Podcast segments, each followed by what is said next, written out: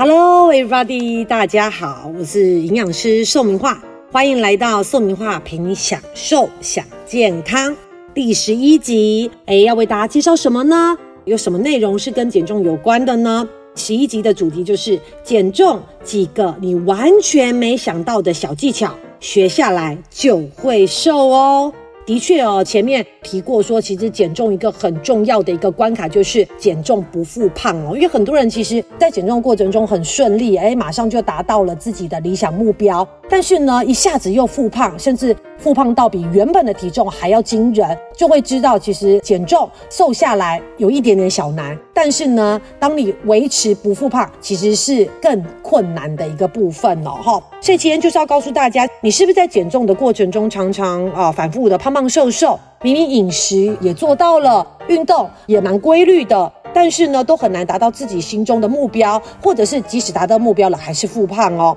所以呢，其实虽然减重最重要的是我们常常提到的管好你的嘴。动起来你的身体，但是其实，在减重的这个过程、这个旅程当中呢，小技巧是可以让你减重的效果更加分，而且甚至可以缩短你的这个减重的一个时间，让你更快的达到你的理想目标哦。所以今天就告诉大家十种减重的小技巧，而这些小技巧其实基本上跟饮食、跟运动。没什么关系哦，但是我还是要强调，饮食跟运动还是主要的，而是这十个小技巧，哎，可以让你的减重更加分。第一个是什么呢？就是注意你吃东西的容器。什么叫容器呢？碗啊、盘子啊、碟子啊、保鲜盒啊、杯子啊等等都可以。尽量用的 size 越小越好哦，哈，因为有时候我们为了方便呐，为了快速便利，我们都会喜欢用大碗、大盘子来装饭，又可以装饭，可以装菜、装肉哦。但小心呢，其实比较大 size 的这个容器反而会让你越吃越胖，因为日本曾经有研究指出呢，习惯用大碗吃饭的人呢，会比用小碗的人无形中吃更多哦。为什么呢？其实人是视觉的动物嘛，当我们用很大的容器去装食物的时候，你就会看起来你的食物很少；但是当你用很小的容器装食物的时候，即使分量装的是一样，但是你看起来装的很满、很炸、很大。你就会觉得哦，视觉上面觉得还蛮饱的，还蛮够的哦哈。其实透过我们的视觉，让我们用空间比较小的容器来装等量的食物，会让我们看起来哎吃的很多，吃的很丰富。那我们的大脑就会有意识，就会告诉你说，嗯，你这样就够了，你这样就饱了，有一点催眠的一个概念哦。不要不相信哦，其实你试试看，从现在开始把你吃饭的这个容器从大的变成小的，无形中可能就可以。对你的食物的分量、你的食量做一些调整。第二个呢，就是餐盘的颜色，好像跟你减重也有关系哦。很多人说颜色不是几乎都是白色吗？哦，就算你在餐厅或自己家里面，几乎都是比较习惯用一些白色啊、米色啊，甚至有些人比较日式，可能会用一些黑色。那到底什么颜色是比较适合减重的人，可以让它达到事半功倍的效果呢？答案是你可能想都没想到的蓝色哦。其根据食物色彩心理学家研究呢，红色跟黄色是容易促进食欲的这个暖色哦。大家有没有觉得红色、黄色好像比较温暖的感觉？就像你常常会发现很多餐厅里面的色彩的灯光的颜色几乎都是黄光。比较不会有餐厅是用白光，有没有发现？除非是那种比较传统的那种便当店，可能他可能比较不会去讲究。但是，一般看到的餐厅哦，哈，其实几乎都是用黄光、橘光这种比较暖色系的，促进你的食欲，让你吃更多，甚至让你点更多。其实家里面的灯光也是哦。如果你希望达到一个减重的效果呢，建议用日光灯，就白灯放在你的餐厅或者你用餐的地方，也许可以对于你的食欲可以做一些间接的控制哦。而至于这餐盘的部分呢，这种蓝色比较冷色调的呢，其实是可以达到抑制食欲，所以其实不妨可以考虑，包括你的餐盘呐、你的碗哈、你的汤匙，我是不知道蓝色好不好买。但如果真的有买到的话，不妨可以试试看，也许你无形中就可以达到控制食量的一个效果。而第三点呢，就是早点睡。这个是老生常谈哦。除了良好的睡眠、正确的睡眠时间可以帮助我们刺激我们这个脂肪细胞分泌瘦素，来帮助我们增加代谢，帮助我们抑制食欲之外，其实，在早点睡的一个过程中呢，也可以帮助我们间接的减少，当你饥饿素大量分泌的时候，你正好醒着，当然就比较容易提升你去吃东西的机会哦。那我们饥饿素一般分泌量比较大的一个时段，大概是在早上八点、中午十二点、晚上七点跟半夜一点这四个时间点。而前面三个时间点其实很正常，就是符合我们三餐：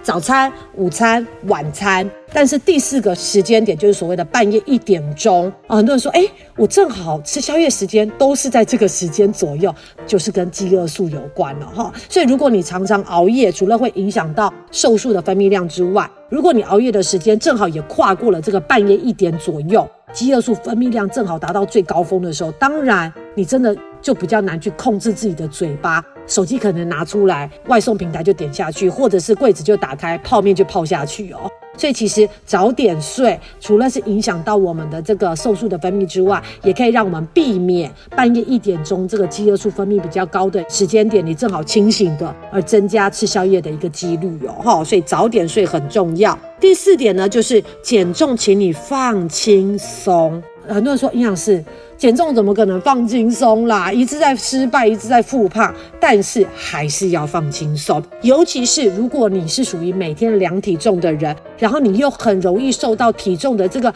零点一、零点二公斤的这个数字影响，你一整天的情绪，拜托你。不要每天量体重，虽然我们会希望说减重的人其实定期的去监测自己的体重、体脂肪，这是很重要。但是如果你是非常容易受到这个数字影响到你一整天的心情的人，甚至会有很大压力的人，麻烦你你自己要去调整你这个量体重的一个频率，尽可能不要让这个数字影响到你的心情的一个程度太严重哦。所以其实零点一、零点二这个体重真的是无效的一个起伏。怎么说呢？你去上个小便，你可能就少了零点二，而是说这个零点一、零点二有没有维持住，这个才是重要的，而不是说今天增加零点一，明天减少零点二，这个其实是一个误差值啦。所以其实如果你很容易因为这个误差值而心情大受影响的人，麻烦自己去调整一下，怎么样测量体重的频率才是对你的身心灵的影响是最小。第五点呢，就是记得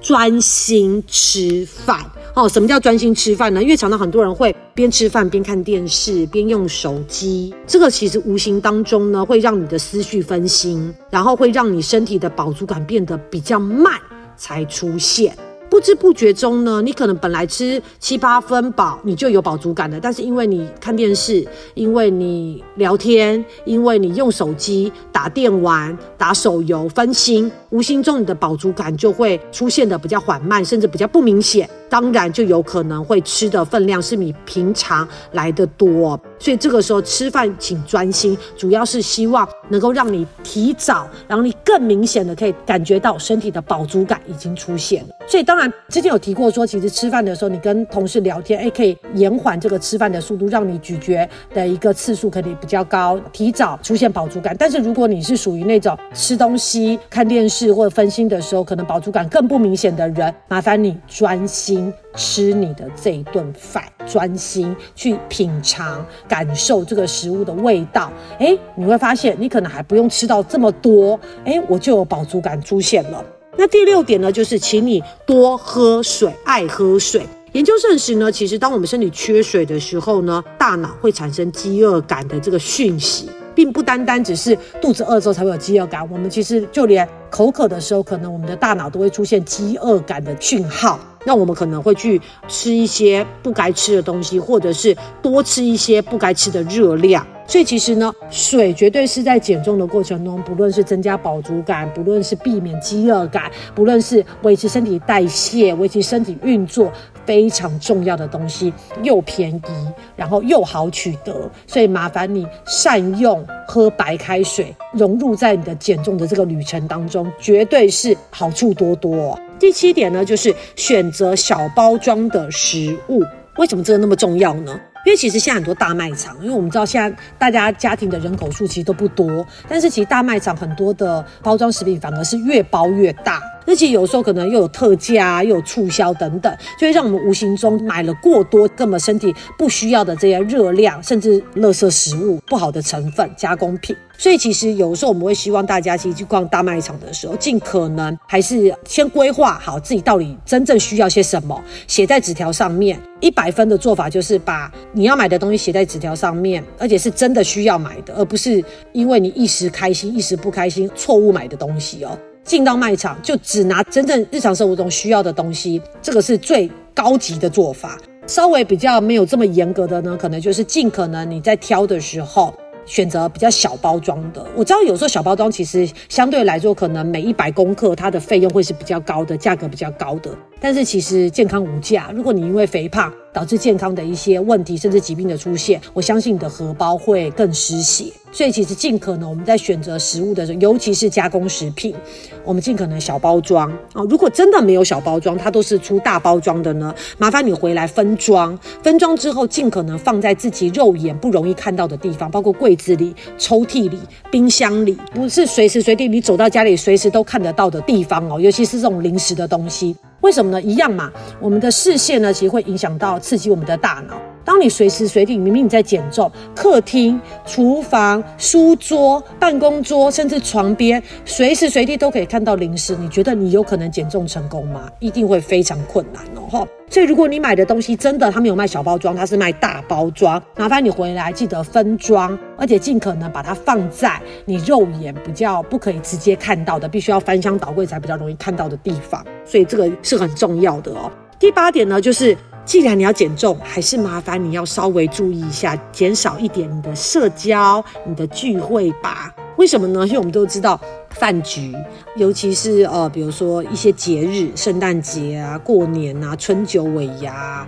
等等这些比较特殊的时间，甚至是有些人他可能不是节日，他平常也常常是有一些聚会或饭局，真的很容易让我们在瘦身的时候不小心破戒。原因就是大家都知道嘛，聚会我们就会比较放松，比较开心，这种气氛比较高涨啊。与亲友聊天的一个过程中，我们比较放松，其实人的食欲也会变得比较好哦。甚至有时候可能你的聚会是有一些呃酒水的哦，我们都知道酒精的热量其实也不容小觑。那在一个比较好的一个气氛下，欢乐的一个氛围下，人的食欲比较好。如果再加上有一些酒水的话，当然热量就非常容易破表。所以其实我觉得，如果你现在已经打算要进入这个减重的一个旅程当中的话，你自己要去设定你平常的聚会饭局一个月控制在几次以内。比如说，如果你原本就是一个礼拜至少一两次，你可能就要把它控制在一个礼拜最多最多一次。或者是你以前一个月可能三四次，你可要把它控制在一个月可能两次最多，就是要做一些调整，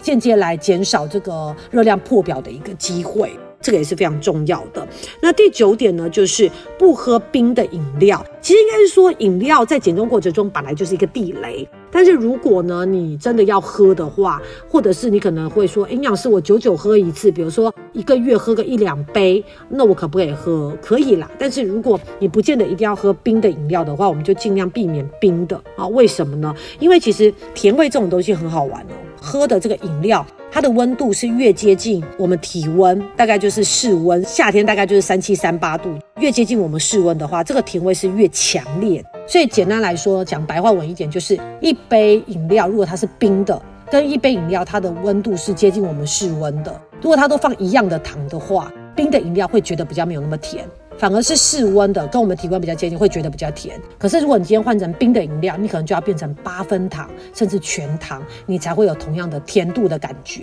所以其实冰的饮料的确会去压抑这个甜的感受，让你无形中就是加了更多的糖。如果你很爱饮料，而且很爱喝冰的饮料，饮料又加糖的话，不妨可以把这个冰块减少。甚至是去冰，然后让这个饮料放到比较接近室温、比较接近你的体温的时候，你会发现，哎，我可能无形中我的糖可以越来越少哦，越来越少。第十点呢，相反的是，汤呢太热不适合哦，哦，不适合。为什么？温度越高的汤，它的咸味会越淡。也就是说，当你喝滚烫这种一百度、八九十度的热汤，你可能要加比较多的调味、比较多的盐，你才会觉得咸。但是如果这个汤越接近室温，比如说五十度，甚至接近你的体温，你反而会觉得哦，加一点点盐，你就会觉得有咸度了，够咸了，甚至过咸。所以其实饮料不要喝太冰，汤不要喝太烫。饮料不要喝太冰，是因为可以减少你糖的使用；汤不要喝太烫，是减少你调味品的使用。所以其实大家有没有觉得很好玩？